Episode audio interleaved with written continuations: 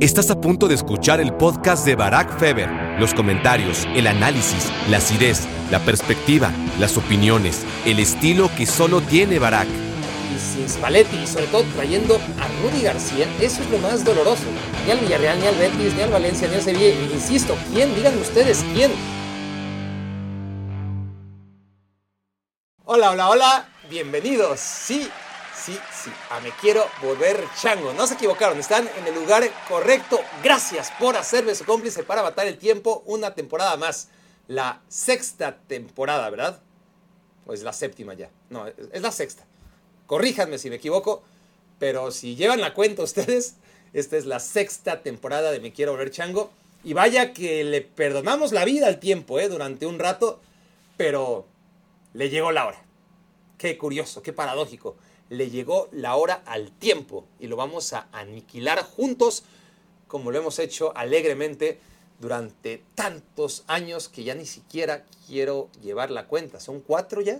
No sé si no puedo llevar la cuenta ni las temporadas, imagínense, de los años. Ya hay un momento en el que da igual. Eh, hemos hecho cosas maravillosas juntos y, y las seguiremos haciendo. Gracias a todos los que estaban preocupados si iba a reanudar o no este podcast. Por supuesto que lo iba a reanudar, solamente que lo iba a hacer cuando quisiera. Eso ya deberían de tenerlo claro, pero hemos llegado tan lejos, hemos convertido a este podcast en uno de los tres constantemente, a veces número uno, a veces dos, a veces tres, pero ahí de los podcasts deportivos y en concreto de fútbol más escuchados en México y en muchas otras partes también. Eh, ¿Cómo lo voy a dejar así como así? Otra cosa es dar un descanso, encuentro sano, ¿no? Dividirlo por temporadas y sobre todo el poderme mandar a mí mismo. Es un privilegio, es un privilegio que quiero aprovechar. Ya viví muchos años atormentado y, amarrado a la voluntad del calendario escolar. Y, eso es es la chingada, ¿no? El, tener un verano y saber que hay una fecha que, que, tienes aquí clavada y que primero la ves muy lejos y luego se va acercando, se va acercando, se va acercando hasta que te come, ¿no? Y, y se acabaron tus vacaciones y de un día a otro se acabó dormirte tarde, a levantarte temprano, a cambiar tu rutina, a forrar tus cuadernos, a, prepararte para que se acabaron las vacaciones, ¿no? Entonces, es muy importante para mí sacarle jugo a, julio y a agosto, ahora que tengo un podcast y yo me puedo mandar a mí mismo, ¿no? Eh, ¿Cuál es la necesidad de apresurar las cosas? En la dinámica del fútbol, por ejemplo, se juegan un montón de partidos cuando todavía no se tendrían que jugar. Agosto debería ser solamente para hacer pretemporada y para fichar futbolistas hasta el 31 de agosto o como ocurre este año hasta el 1 de septiembre. Y a partir del día siguiente, una vez que se cerró el mercado, pues empezar a jugar, ¿no? Eh, pero claro, la realidad, la demanda, los intereses obligan al despropósito de que se juegue en agosto al fútbol cuando los planteles todavía ni están eh, definidos y, que los niños tengan que entrar a clases cada vez más temprano y, cuando tienes que ir al trabajo después de vacaciones pues es también lo mismo, ¿no? Es, es la angustia de decir, bueno, yo no puedo hacer nada para evitar que este día me toca presentarme a esta hora, a menos de que tengas un podcast y, y tú decidas. Y yo decidí que el 31 de agosto, ese último día de verano, porque para mí agosto es sagrado. Agosto es verano como lo es julio. Y si algo me repateaba era tener que ir a la escuela los últimos días de agosto. Para mí me, estaban robando parte de mi verano. Eh, y no lo iba a permitir. Me juré, esto es mentira, eh, pero, pero suena bonito.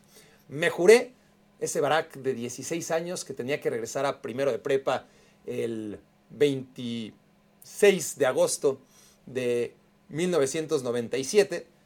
Se juró que cuando fuera grande nunca iba a trabajar en agosto. Eh, es 31 de agosto y me parece que, es una buena eh, fecha para celebrar juntos el regreso de Me Quiero Volver Chango. Hay mucho, mucho de qué hablar. Lo bueno es que hay muchos capítulos para ir desarrollando todos los temas de los que quiero hablar. De la penosa situación en la que se encuentra el Napoli. Sí ha ganado los dos partidos, pero cómo nos lo han cambiado sin Luciano Spalletti y con la llegada de Rudy García, cómo es un equipo que ha perdido ese ritmo, que ha perdido esa capacidad de, primer toque, de, presionar, de, tener esa voracidad, ¿no? De meter uno y, e ir por el siguiente. Y, cuánto nos alegró la temporada pasada y, ya sabíamos que, se iba a acabar. Con la salida de Kim Min-jae, que es estructural, o que lo era en el, en el Napoli para poder defender atacando, ¿no? Eh, un, tipo que, por cierto, en el Bayern me ha, sorprendido, pero le está costando. Le está costando más de lo que yo creí. Yo creí que Kim Min-jae se iba a comer la Bundesliga y, le está costando trabajo, por cierto. Pero bueno, sin Kim Min-jae y sin Spalletti y sobre todo trayendo a Rudy García, eso es lo más doloroso, ¿no? A Rudy García cuando pudiste haber negociado, me imagino, con Gasperini o con Vincenzo Italiano de la Fiorentina, eh, incluso Julian Nagelsmann. No, trajiste a, Rudy García, por favor, qué, qué manera de, ir atrás en el tiempo para el Napoli. Y sigue siendo un buen equipo, ¿eh? Sigue siendo un buen equipo, pero me recuerda a Nápoles, pues pasados, ¿no? Eh, si es un retroceso eh, de lo que vimos antes. Pero bueno, empiezo por el Napoli porque fue el tema central de la temporada 5 de Me Quiero Volver Chango. Y, bueno, creí que era oportuno empezar con eso, pero, pero hay mucho, hay mucho que hablar obviamente eh, a lo largo de los siguientes días. Vamos a tener Me Quiero Volver Chango bastante seguido, así que gracias, gracias por estar pendientes y, y cómo creían que no iba a regresar después de lo lejos que hemos llegado todos juntos. Empecemos hoy por tres temas. Eh, los tres temas que mayor impacto tienen en este momento y ya iré desarrollando en otros días. Por ejemplo, el tema de Arabia Saudita es un tema inconcluso todavía.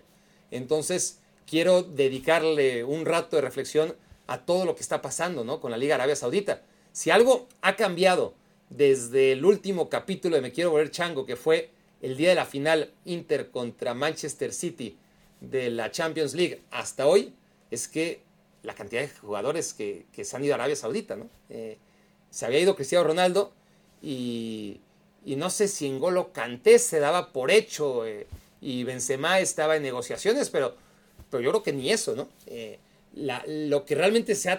En el verano mucho bla, bla, bla, bla, bla, bla, lo, único que realmente ha cambiado desde la última vez que nos reunimos aquí en este podcast es la cantidad de jugadores que se han ido a Arabia Saudita. Pero también ese tema, de aquí a que se cierre el mercado y podamos hacer un análisis real de cómo están eh, las, las, plantillas de los principales equipos de Arabia Saudita, porque por ahora están muy descompensadas, eh, tienen muchos jugadores eh, de calidad y no todos veteranos, pero sobre todo en medio campo y, adelante, ¿no? Defensas que, ahora yo recuerde han llegado de los nombres importantes Laporte y Koulibaly. Y, ya, ¿no? Pero bueno, no será hoy tiempo de hablar de Arabia Saudita porque hay prioridades. Y, Arabia Saudita cerrará su mercado de aquí a tres semanas. El mercado de fichajes de Europa cierra para muchos de ustedes hoy, para algunos mañana y para el resto pues ya cerró. Pero ahora mismo, siendo madrugada del 31 de agosto, el Real Madrid, el Real Madrid no tiene a Courtois. El Real Madrid no tiene a Militao. El Real Madrid no tiene a Benzema. El Real Madrid no tiene a Marco Asensio. El Real Madrid no tiene a Vinicius. Y no hace nada. Y no a, mí me da igual, pero, pero me llama mucho la atención que, a ver, no hace nada, es un decir, pero eh, sí, se fue, eh, bueno, se lesionó Courtois y entonces ficharon a Kepa.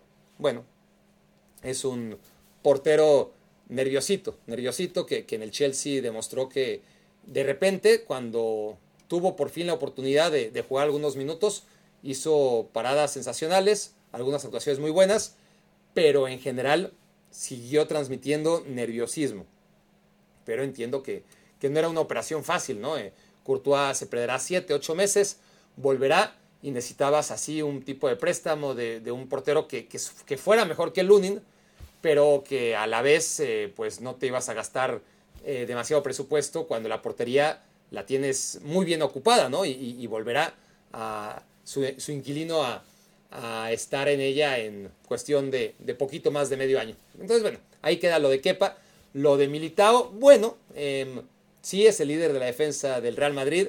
Yo creo que Rudiger y Álava han rendido muy por debajo de lo que les vimos Álava durante muchos años en el Bayern y a Rudiger sobre todo en los dos últimos años con el Chelsea. Está claro que, que Álava era en un contexto en el que se transformó de lateral izquierdo a central. Tampoco fueron tantos años de super nivel en la defensa central. Lo hizo bien los dos años en que fue acomodado ahí en una liga de poca exigencia como es la Bundesliga para el Bayern Múnich. Y después en el tema de, de Rudiger, pues en línea de tres, la verdad es que Tuchel le sacó mucho jugo y, vimos a un Rudiger que no habíamos tenido oportunidad de ver nunca, ni en el Stuttgart, ni en la Roma, ni durante muchos años en el Chelsea. Pero, pero digamos que con Álava y con Rudiger está protegido también el Real Madrid. El tema es en el ataque. Mm, a ver, se fue Mariano y llegó José Lu. Está bien. Eh, así hay que entenderlo, ¿no? Eh, José Lu llega por Mariano. Eh, se fue Marco Asensio que venía haciendo, sobre todo esta última temporada, con lesiones ya perdonándole un poco la vida, eh, desde el banco la mayoría de las veces, pero siendo el tercer máximo goleador del equipo. Se fue Marco Asensio y llega Brahim Díaz. Posiciones no idénticas, pero digamos que, puede entenderse, ¿no? Que el regreso de Brahim Díaz, eh, después de tres temporadas en el Milan, un futbolista que te puede jugar atrás del delantero. Asensio solía hacerlo en la banda, pero prefería jugar por dentro. Tampoco es que gane o pierda demasiado el, Real Madrid. Digamos que, que sale empatado, ¿no? Eh, cambiando a Marco Asensio por, por Brahim. Yo creo, yo creo que pierde un poco, honestamente. Pero bueno, ya, ya veremos. Ya veremos eh, en el tiempo lo que puede ofrecer Brahim en este Real Madrid. Pero a partir de ahí em, llegó Guller, ¿no? Bueno, Guller es una moneda al aire. Eh, no sabemos si se va a convertir en el mejor jugador del mundo o en un futbolista válido siquiera para el Real Madrid, pero, pero parece que es muy bueno. Eh, para sus circunstancias, hasta ahora es un jugador muy bueno. Pero es que eso es todo. Eso es todo para un equipo que perdió a Karim Benzema. Un equipo que, que ya necesitaba a un suplente de Karim Benzema o a un futbolista que, que pudiera alternar inclusive en el once inicial y, que disputara con el francés lo que al final nunca pudo tener el Real Madrid, ¿no? Una alternativa a cuando Benzema estuviera lesionado.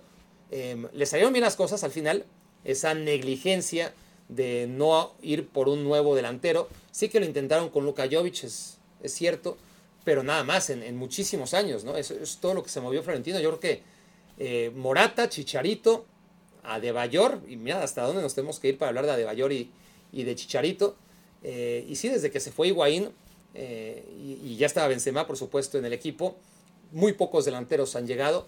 Y, ahora es cuando, para que llegaran dos delanteros por lo menos, ¿no?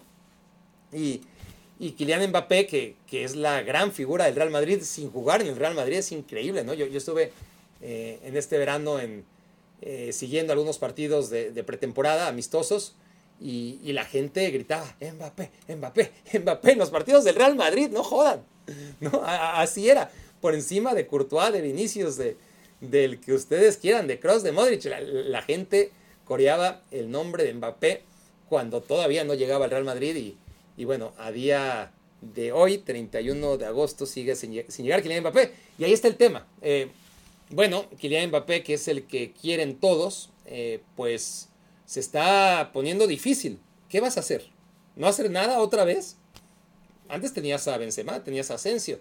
Ahora, em, pues no están y encima Vinicius estará lesionado durante seis semanas. Em, y esto es mucho antes de lo de Vinicius, ¿eh? pero, es que encima agréguenle la lesión de Vinicius. Y, el Real Madrid parece que, o sea, yo escucho a, gente opinar que es que es Mbappé o mejor que no llegue nadie y dices, bueno, eh, eh, era Mbappé y como ya se perdió la oportunidad de Kane, nadie merece jugar en el Real Madrid. No jodan, no sean mamones. Por supuesto que, que, hay esa sensación de que cada futbolista que llega al Real Madrid tiene que llegar a, a triunfar y a ser una superestrella y, y, acabar sus días en Real Madrid en el museo del club. Y no, muchas veces lo que necesitas con un fichaje es que sea útil para tus circunstancias, ¿no? Entonces, si Kylian Mbappé no va a llegar, que que sí, no, no hay mejor jugador eh, aparentemente que Kylian Mbappé, más allá de que yo podría poner en tela de juicio que, que, el Real Madrid lo necesitara tanto. No le hace daño a ningún equipo, un futbolista de esa calidad. Pero, pero en esa posición, pues, pues Vinicius lo viene haciendo muy bien, ¿no? Eh, en la posición de extremo por izquierda. Otra cosa es que ya sin Benzema, pues cambien el dibujo y, ahora Vinicius juegue por dentro. Yo creo que, eso va a ser peor para todos. O Mbappé jugar en una posición, hipotéticamente, si es que llegase al Real Madrid, que cada vez parece más difícil, una posición que es en la que no se siente más a gusto, pues al final se van a acabar pues teniendo que estar condenados a entenderse Mbappé y, Vinicius, pero sacrificando seguramente uno de ellos lo que mejor sabe hacer. Pero bueno, lo que necesitaba el Real Madrid, más allá de Mbappé, era un centro delantero. Es un centro delantero. Y no lo tiene. No lo tiene. Se fue a Benzema y, y tiene a José Lu y tiene a Rodrigo y, y, más allá de Kylian Mbappé, si no va a llegar y más allá de Harry Kane, si se fue al Bayern Múnich, a ver, si hay que pagar 150 millones por Osimen, pues se pagan. Y si Osimen cuesta 200 millones y, no te alcanza, qué bueno que Osimen eh, se quede en el Napoli desde mi punto de vista. Pero entonces el Inter, si le ofrece 150 por Lautaro Martínez, pues me imagino que, el Inter los tomará, ¿no? Pero, pero es que es lo que cuesta el, eh, un centro delantero al nivel de lo que quiere el Real Madrid. Ahora, no tienes 150 millones para invertir en Lautaro, ni 200 para invertir en Nocimen, pues Colomwani, el delantero, estamos hablando de delanteros jóvenes eh, que están en el mejor momento de, su carrera, que tuvieron una temporada buenísima en la 22-23 y que, bueno, si, si, no son los 200 de, de Osimen, si no son los 150 millones de euros de Lautaro, entonces 100 millones por Colomwani yo creo que la Eintracht ahí presionándote, estirando la cuerda, y al final si le pagas 100 millones por Colomboigny, los acepta, por supuesto, ¿no? Eh, hay delanteros, por supuesto que hay, y, podrían ser muy útiles para el Real Madrid. Ahora, si estás pensando que, que ya Mbappé va a llegar de todas formas y, acabas de gastar lo que gastaste en Bellingham y en el estadio y, no puedes fichar eh, un futbolista de nueve dígitos, todavía hay otros, ¿no? Todavía hay más futbolistas a los que puedes recurrir y, no gastar tanto dinero y que sigan estando por encima de lo que te puede ofrecer José Lu. Em, si José Lu sale bien, porque, porque metió muchos goles las últimas temporadas en equipos pequeños en, España, pues maravilloso. Pero ponle a alguien, ¿no? Eh, más allá de, Rodrigo. Eh, un centro delantero. Yo vengo diciendo muchas veces Wissam Ben y, se burlan de mí. Sería buenísimo porque me recordaría a mí a, la llegada de Henry Clarkson en su momento al Barcelona. Muy útil para el contexto que necesitaba el Barcelona en ese momento, ¿no? Eh, que tenía a Samuel Eto'o como único centro delantero y estoy hablando de 2006, ya muy veteranos, eh, Henry Clarkson, pues hizo dos muy buenas temporadas y Ben es un súper delantero. El tema es que además tiene ahora problemas legales eh, muy al estilo Benzema en Francia, entonces eso, si es que hubiera una mínima intención de traerla a Real Madrid, que no la hay, pues entorpecería aún más esa llegada de, de. Pero, pero estoy diciendo un nombre al aire como podría decir muchos más.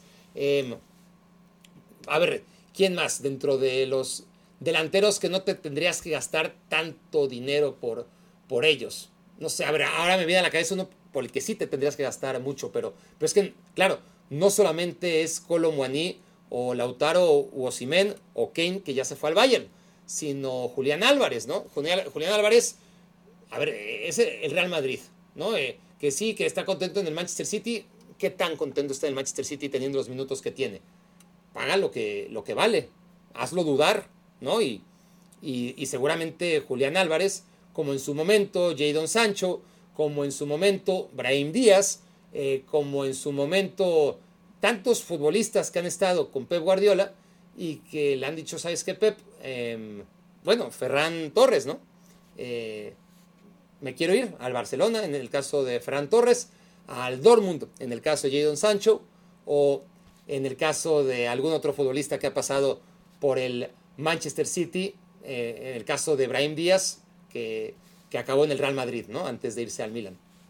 Si Julián Álvarez llega con Pep y le dice, me quiero ir al Real Madrid, pues Pep le va a decir bien, que, que paguen lo que, lo que vales y, y, vete si eso es lo que quieres, ¿no? Eh, la experiencia nos dice que eso es lo que ocurriría. Entonces, pero, pero no parece ni intentarlo el Real Madrid, ¿no? Entonces, aquí ya solté varios nombres, eh, algunos muy caros, otros no tan prohibitivos, pero el Madrid pues debería moverse, ¿no? debería moverse por una posición en la que, insisto, tampoco necesitan forzosamente desembolsar medio estadio en, un nuevo centro delantero. Alguien que, sea útil, que, te meta una cantidad de, goles eh, adecuada para no depender de, Jude Bellingham, porque Jude Bellingham ahora mismo es la alfombra en la que estás todavía escondiendo ¿no? todas las carencias de Real Madrid, pero por las costuras de esa alfombra, que, es muy buena, eh, pero no, no, se dedica a eso, la alfombra es para otra cosa, no, no para guardar la basura por debajo. Eh, y, Bellingham lo ha hecho sensacional, sensacional. Eh, si yo tenía expectativas muy altas sobre el inglés siempre, pues no ha hecho más que ratificarlas o incluso estar por encima de ellas, pero no va a meter gol y asistencia en cada partido, ¿no? E, eso, eso está claro. Entonces, ¿qué va a hacer el Real Madrid para, para en estos dos días no quedarse con los brazos cruzados como ya amenazó Ancelotti de, de no traer a nadie? Lo paradójico es que el Real Madrid, que tiene un super equipo en medio campo, ahí sí tiene muchas opciones, ¿no? Tiene a Chouameni, tiene a Camavinga, tiene a Modric, tiene a Cross, tiene a Valverde y, tiene una combinación de, futbolistas que, que, se pueden lesionar y, no pasa gran cosa. Y ahí no se le lesiona a nadie, ¿no? ¿No? Eh, Modric está en la banca, Cross eh, ha alternado titularidades y suplencias. Por ahora se apuesta por un Chouameni, Camavinga y, y Valverde. Y, en esa posición, que es donde realmente está completo el Real Madrid y se podría dar el lujo de tener alguna lesión, es justo donde, donde no hay lesiones. Se lesionó el portero, se lesionó el defensa central, se lesionó el extremo Vinicius y en el medio campo, así es la vida, todo el mundo está sano. Em, pero bueno, si quieren que les sea honesto, después de todo, el Real Madrid, em, aún si no se refuerza, pues en la Liga Española irá sacando los partidos como los va sacando hasta ahora, ¿no? Porque, porque los equipos rivales no están sacando lo, mejor, ¿no? Ni siquiera necesitas, siendo Real Madrid o Barcelona, sacar lo mejor de ti para poderlos vencer. Eh, el Barcelona pudo ser goleado en la primera parte por el Villarreal y se fue 2-0 arriba, ¿no? Este, y realmente le estaban pasando por encima. Mete dos goles eh, el Barça, pero es tan superado en esa primera mitad que todavía el Villarreal con el golpe anímico de recibir dos goles, siendo mejor, le alcanza para meter tres goles y dar la vuelta. Y luego ya tiene mérito el Barça y de mérito el Villarreal por lo que ocurre en el segundo tiempo. Pero no hace más que reflejar. Ah, aquí hay un tema, ¿no? Eh, para ilustrar la pobreza que sigo viendo en la Liga Española respecto a, a otras ligas, la inglesa, obvio, pero incluso la italiana. Y, y en algunos casos hasta la alemana. Me pedía mi querido amigo y, ¿cuál es tu posición, este, Rubén, en el organigrama de, Me Quiero Volver Chango y Anexos? Pues, pues este, Rubén, mis, uno de mis media managers, eh, podremos llamarlo así, ¿no? ¿no? quiero ponerle un puesto muy pomposo porque me, vas a pedir aumento de sueldo, Rubén. Pero bueno, Rubén me, decía o me mandaba un, un mail para subir a Instagram antes de que empezaran las temporadas mis cuatro candidatos ¿no? a, Champions League. Bueno, en este caso ya son cinco. Eh, en Inglaterra todavía está por confirmarse, pero normal es que según los resultados que tengan en la Liga Premier y probablemente en la Liga Española sean los que acaben mandando a cinco ¿no? Eh, eh, en la nueva Champions League 2023-2024, lo que seguramente ya hablaremos. Pero en fin, me hace escoger entre cinco equipos para acabar entre los primeros de Alemania, de Inglaterra, de Italia y de España.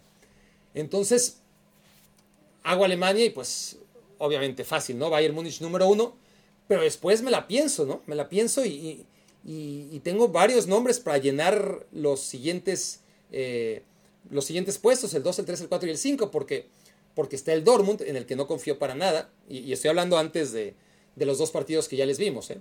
¿eh? bueno, pero está el Dortmund, está el Arbe Leipzig, reestructurándose y, vendiendo a, sus máximas figuras y, comprando a jugadores más nuevos. Está el Bayer Leverkusen, que es una de las apuestas que, en las que más creo.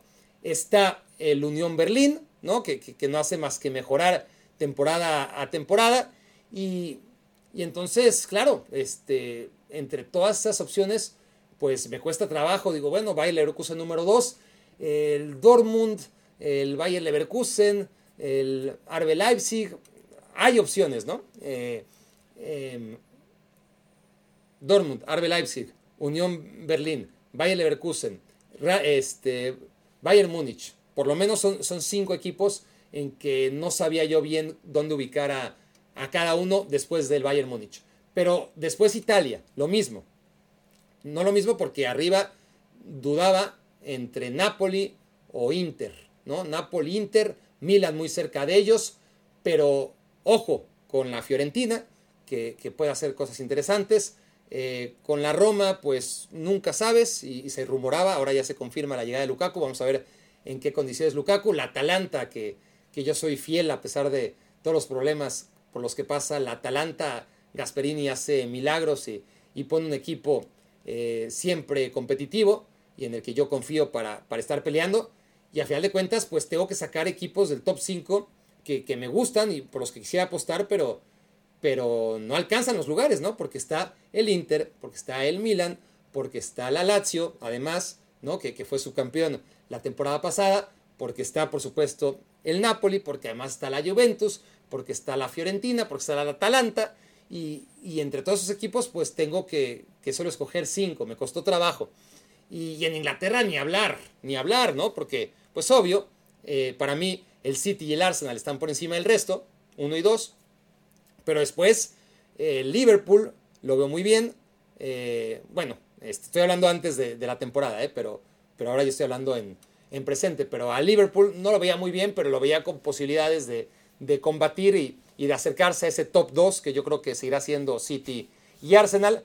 Pero aparte, pues tienes al Newcastle que, que no hace más que mejorar temporada a temporada. Y luego tienes a, equipos como el Manchester United, que, también ¿no? Este, no, no acaba de dar un paso adelante respecto a lo que vimos la temporada pasada, al menos no lo ha hecho en el mercado, ni en las sensaciones de juego que he visto hasta ahora pero tampoco un paso hacia atrás. Y es un equipo que uno entiende va a ir mejorando y que no vas a dejar fuera del top 5, ¿no?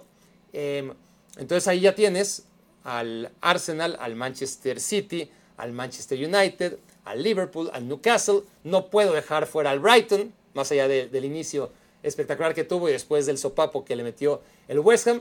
Y miren que todavía no he hablado del Chelsea, en el que no creo para nada, eh, ni tampoco del Tottenham sin, sin Harry Kane y, vaya, que, hay equipos como para deliberar, bueno, ¿no? Este, quiénes pueden ser los del top 5. Todo esto me lleva a la Liga Española, porque cuando llego a la Liga Española me pasa lo contrario. Pues sí, aposté por el Atlético de Madrid para ser campeón, Barcelona, Real Madrid 2 y 3, o 3 y 2, y luego cuarto lugar, cuarto lugar, y les juro que estaba repasando y dije, no, Betis no, Real Sociedad, ah, no, Villarreal, ah, no. Eh, Mallorca, no. Y, puta, Valencia, Sevilla, no, no. ¿Quién? ¿Quién? No hay. No, o sea, así como en cada liga yo veo equipos que, si no están para ser campeón, sí les veo forma para acabar entre los cinco primeros y, me cuesta trabajo sacar equipos ¿no? de, ese, de ese top 5 porque, porque hay, no sé, 5, 6, 7 equipos que, veo bien eh, perfilados en cada liga. Eh, en la Liga Española, si no son esos tres, es que no, no, no, no, no veo al Athletic Club de Bilbao. No veo en cuarto lugar. No lo veo a la Real Sociedad, ni, ni al Villarreal, ni al Betis, ni al Valencia, ni al Sevilla. Insisto, ¿quién? Díganme ustedes, ¿quién? ¿Soy yo? ¿Soy yo el que, el que realmente está desarrollando esta aversión por la Liga Española? ¿O, es así? ¿Verdad que es así? ¿Verdad que la mayoría de ustedes coincide conmigo? ¿No? Este, eh, no hay, no hay clase media alta en España. Está la clase alta y la clase media baja y la clase baja. Pero equipos así que ilusionen, a este lo quiero ver, este puede ser la sorpresa. No, no existe, ¿no? Entonces, volviendo al Real Madrid, este es el contexto en el que se encuentra el cuadro merengue, en el que, y también el Barcelona, en el que los otros equipos pueden tener llegadas a gol y no las van a capitalizar y no van a castigar al Madrid y al Barcelona. Y el Madrid y el Barcelona van a seguir sumando puntos. Y, eso lo hemos visto en este inicio de temporada y seguramente lo seguiremos viendo. Pasando al Barcelona, el Barcelona tiene esa fragilidad defensiva maquillada por las estadísticas y eso es responsabilidad también de la Liga Española y de sus rivales que, no le castigan. Y, claro, eh, Marc-André Ter Stegen tiene su, su, mérito enorme por los goles que, que evita y el comportamiento defensivo del Barcelona en ciertos momentos también es correcto. Tampoco estoy diciendo que, que todo es culpa de los rivales, pero, pero la gran mayoría sí son errores que, es tan fácil como, como ver los números del Barça en la Champions League y, o, en la, o separar en la Liga Española contra los grandes rivales y contra el resto. Y ahí es evidente que no es que el Barcelona defienda mal en la Champions League defienda bien en la Liga Española. La diferencia es en la calidad de los atacantes, ¿no? Entonces, el Barcelona es eso, el, eh, el tema de, bueno, eh, se fue Dembélé, eh, está Lamin Yamal como la gran revelación. ¿Y, qué podemos esperar de, de Lamin Yamal? Es un tema muy difícil. Hemos visto dos partidos y el chico es extraordinario. Es impecable con los dos perfiles, cambio de ritmo, precisión en el pase, inteligencia, eh, puntería, eh, velocidad, por supuesto. Lo tiene todo, todo y, tiene 16 años, ¿no? Que, es lo más increíble e inaudito. Tiene 16 años y recién cumplidos, ¿no? ¿Hasta dónde vamos a llegar? Porque cada vez debutan más jóvenes y más completos. Em, Erling Holland, por ejemplo, ¿no? Eh, Jude Bellingham, a los 20 años, comiéndose ya no eh, la Bundesliga, sino la Liga Española, a los 20 años, ¿no? Y, claro, ya apuntaba Jude Bellingham a los 16 años grandes maneras, pero lo hacía en el Birmingham, de la segunda división inglesa. Y Erling Holland, Erling Holland tiene 23 años y se podría retirar hoy mismo y ya ser leyenda. Eso es increíble, ¿no?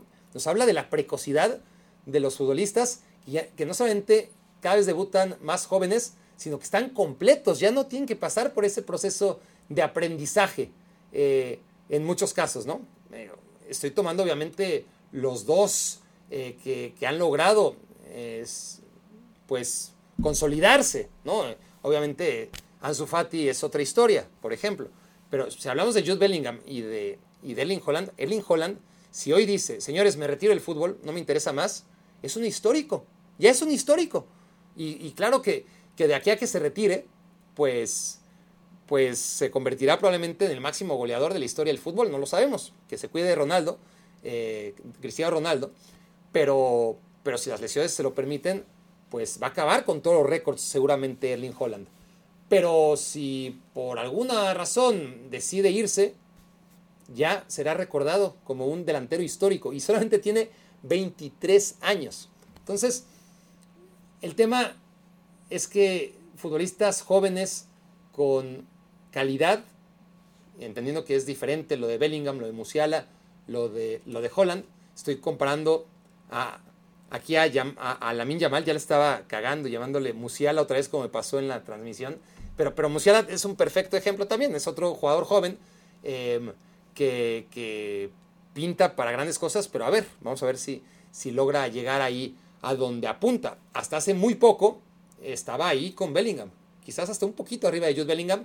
Y ahora con el traspaso de Jude Bellingham y la lesión de, de Musiala, de, de Yamal Musiala, eh, pues ahora parece que, se está rezagando, pero, pero, esto en el fútbol es durísimo, ¿no? Cada, semana tienes que, reivindicarte o consolidarte. Y en el caso entonces de la Yamal, pues son dos grandes partidos, pero no pasa ya por su fútbol, siendo tan importante, pues porque obviamente es la base de un futbolista, jugar bien al fútbol, al final del día acaba siendo el menos importante de los tres pilares de los que ya les he hablado en, algún momento, ¿no? Eh, en este caso el talento. Hay muchos jugadores talentosos a lo largo de la historia, con el talento de Yamal, eh, quizás hasta más. Eh, pero bueno, si, ves a Lamin Yamal y lo comparas con los mejores a la edad, pues ¿qué, qué, más le puedes pedir a un jugador de 16 años, ¿no? Pero, pero el tema no solamente entonces pasa por la calidad técnica, sino por los otros dos pilares, que son el de la suerte, la fortuna, y eso en el fútbol sobre todo tiene que ver con las lesiones, ¿no? Que se lo pregunten a Ansu Fati, por ejemplo. Eh, el tema de las lesiones es trascendental, más allá de tener la cabeza bien amueblada y las compañías, pero, pero si hablamos de, de los tres pilares del éxito, que si han tomado nota son la fortuna, el talento y la actitud, pues hay un largo camino todavía para ver si, si ese talento que sin duda tiene la Yamal y que no puede más que mejorar porque físicamente tendrá que acompañarlo, ¿no? Eh, en ser un futbolista más completo aún de los solamente dos partidos que le hemos visto, pero que han sido suficientes para saber que, que no le falta nada técnicamente y en cuestión de talento. Eh, todo está por pulirse, pero, pero ya está, ya es un jugador completo a los 16 años. El tema es la fortuna, ¿no? el, que las lesiones no, no sean eh, un, un eh, pues, estorbo, ¿no? un obstáculo que, entorpezca su camino.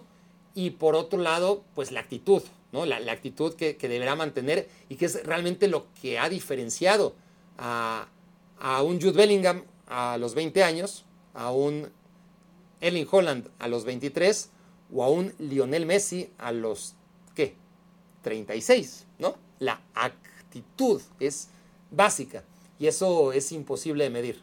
Lo que podemos medir ahora mismo es el talento y, el talento lo tiene, pero los tres pilares es el que más eh, chicos comparten, ¿no? Eh, el talento para jugar, las cualidades. Luego, la fortuna, que, ya no depende eh, tanto de ti, es, es, un factor más externo, más allá de lo que tú tengas que trabajar día a día para, para que te sonría y, la actitud. La actitud que tienes que mantener en cada entrenamiento, ante cada cosa que te da la vida y, una nueva vida que estás viviendo a los 16 años. ¿no? Si, es difícil a los 20, 25, 30, 35 asumir cambios importantes, imagínense para un chico de 16. Eh, algunos de ustedes no habrá pasado tanto tiempo de que tuvieron 16. Eh, recuerden ¿no? Eh, lo, babosos que eran. y, sí es, es tremendo, ¿no? lo, que puede vivir y, lo difícil que es que ahora mismo apostemos porque va a ser una historia de éxito. ¿no? Desgraciadamente, creo que ya hemos visto suficientes futbolistas, aunque no tan precoces como la Yamal, sí que en el camino se, han perdido, ¿no? Y, por lo tanto es más probable que, sea una de esas historias. Eh, eh, en el mismo Barça hay, hay muchísimas historias. Eh, por ejemplo, Jared Lefou nunca hizo ni siquiera lo que ya hizo Lamin Yamal, ¿no? Y se habló durante años de Gerard Lofeu, le costó mucho, logró por fin después de muchos años algún chispazo en el Watford, en el Everton, en el Udinese andaba muy bien la primera vuelta de la temporada pasada hasta que se lesionó, pero no deja de ser un, jugador de segunda línea o de tercera línea en el ámbito internacional, ¿no? Eh, entonces, hemos visto en el Barça y en otros eh, equipos futbolistas de mucho talento que, se pierden por diferentes razones en un camino que es muy, muy largo y por eso, por eso lo, sensato es simplemente sentarnos, disfrutar y esperar que, realmente sea este chico un futbolista que, no acabe como la mayoría. Y, y sí, bueno, les invito a, no hacer cuentas porque si la Yamal se retira a la edad de Joaquín o de Ibrahimovic, ya les dije que no hagan cuentas, pero háganlas. ¿Cuántos años van a tener cuando se retire la Yamal? Ojalá algunos vivamos lo suficiente, ¿no? Para ver el retiro de, de la Yamal si es que llega a tener esta carrera increíble, ¿no? 20 eh, años menos que Lionel Messi, 20 años de recorrido. Y voy a cerrar con Lionel Messi, ya habrá mucho tiempo para hablar.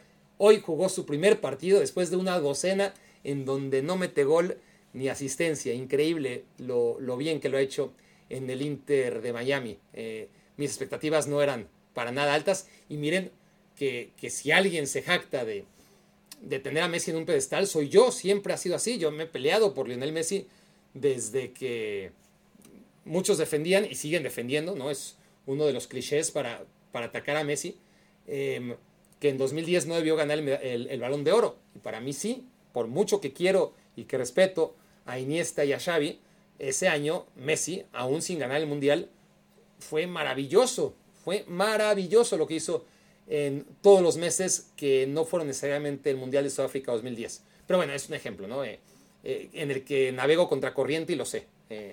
Y no quiero hacer enojar a, mucha gente. Hoy, el día del regreso, me quiero volver chango.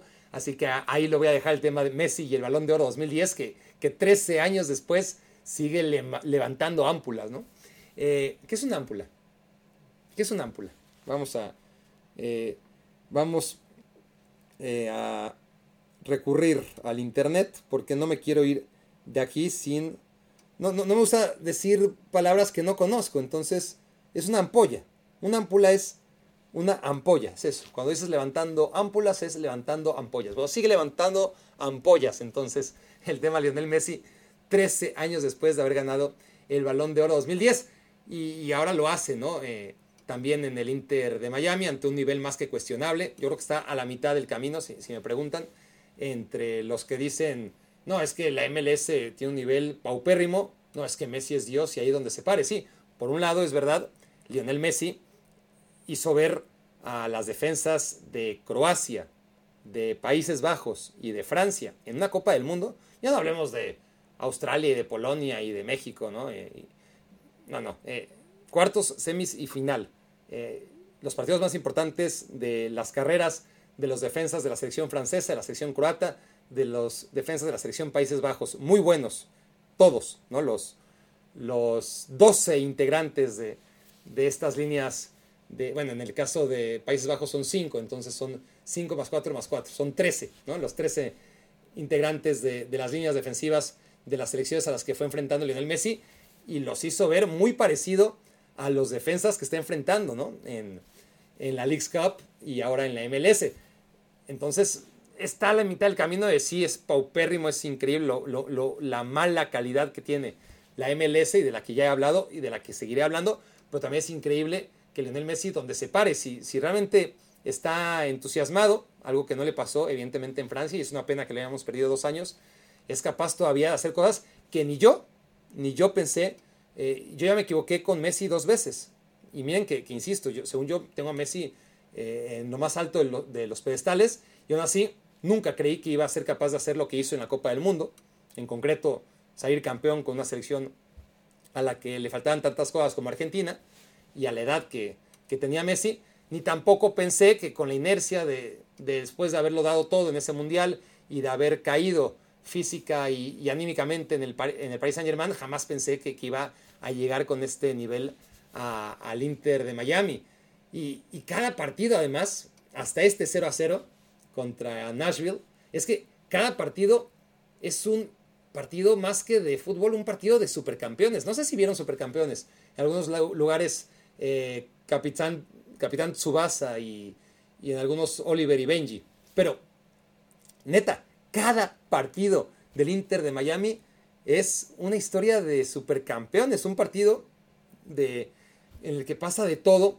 Cosas que solo pensabas que pueden pasar en dibujos animados. Olvídense del tiempo y el espacio, que también, ¿no? Eh, el tiempo y el espacio que tiene Messi, muy similar de sus jugadores que corrían, corrían, pensaban antes de disparar. Bueno, pero, pero toda la cantidad de cosas que pasan en los partidos y, cómo en el último minuto aparece Lionel Messi ya es algo sensacional y, solamente falta que se pare el tiempo, ¿no? Eh, pero casi, casi que también, mucho más que partidos de fútbol, son capítulos de supercampeones, cada encuentro que he visto yo del Inter de Miami. Em, lo cual pues es divertido, es divertido, sobre todo si te lo tomas como lo que es, ¿no?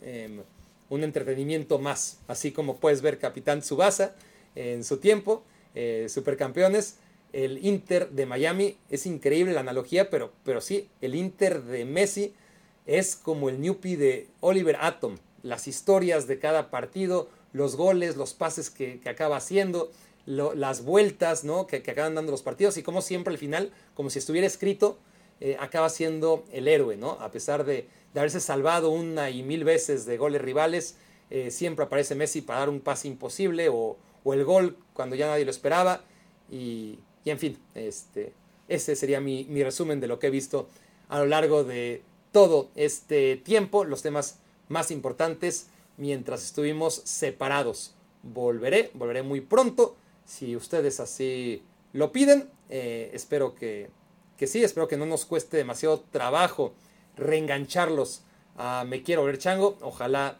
este, sea muy escuchado o haya sido, ya tengo que hablar en, en pasado, ¿no? Esas palabras que ya pronuncié y que queden en el pasado, ojalá hayan sido bien recibidas y si no, a trabajar, a trabajar para reconstruir otra vez.